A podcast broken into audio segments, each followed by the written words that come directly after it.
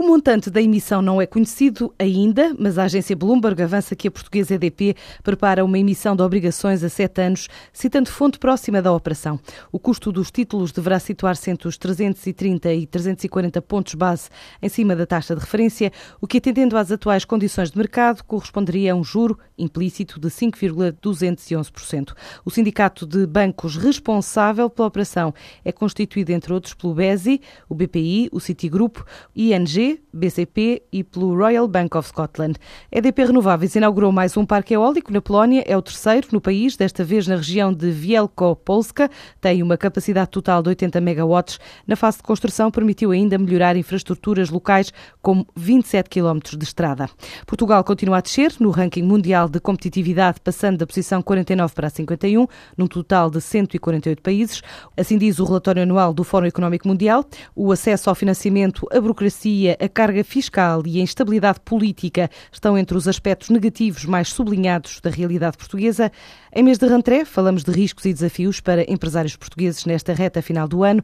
Pedro Peralva, presidente executivo da consultora AON Portugal, destaca a capacidade das companhias consolidarem a internacionalização, mas ao sabor da volatilidade da economia mundial. O que nós estamos a assistir em Portugal é um enorme foco externo de, das empresas que operam no mercado português. Portanto, a sua sustentabilidade, o seu crescimento tem sido fundamentalmente concretizado através da sua capacidade de expandir internacionalmente as suas atividades, quer seja pelo estabelecimento de operações fora de Portugal, quer seja por via das exportações.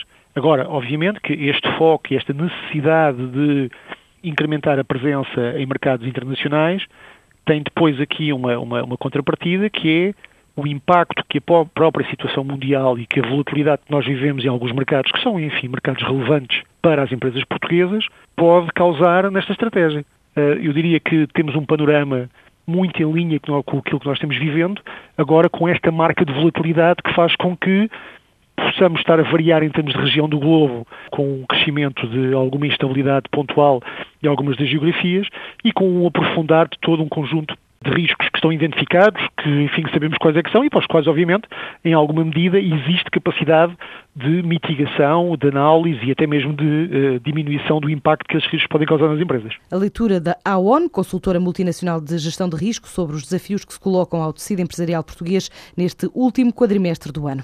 A Sonai admite investir mais nos Estados Unidos numa altura em que o grupo está a reformular o Norte Shopping, que faz agora 15 anos, uma obra que estima concluir no próximo ano, diz Alexandre Fernandes, o responsável ibérico pela área de investimentos da empresa. Esta renovação assinala os 15 anos do Norte Shopping, esta iniciativa foi faseada em três anos, com início em 2012 e término previsto para 2014, implementada com o centro comercial em pleno funcionamento. É uma renovação com caráter global, mas com especial ênfase na zona da restauração, na melhoria da iluminação, nas zonas de estar, no mobiliário, em novos espaços dedicados à família, e isto tudo estará concluído ainda em 2013 também casas de banho, nas zonas de circulação, em elementos gráficos, que estarão concluídas no próximo ano, o que irá resultar numa renovada imagem do centro comercial, mas que pode já hoje ser comprovada no Norte Shopping. Um investimento na ordem dos 5 milhões de euros.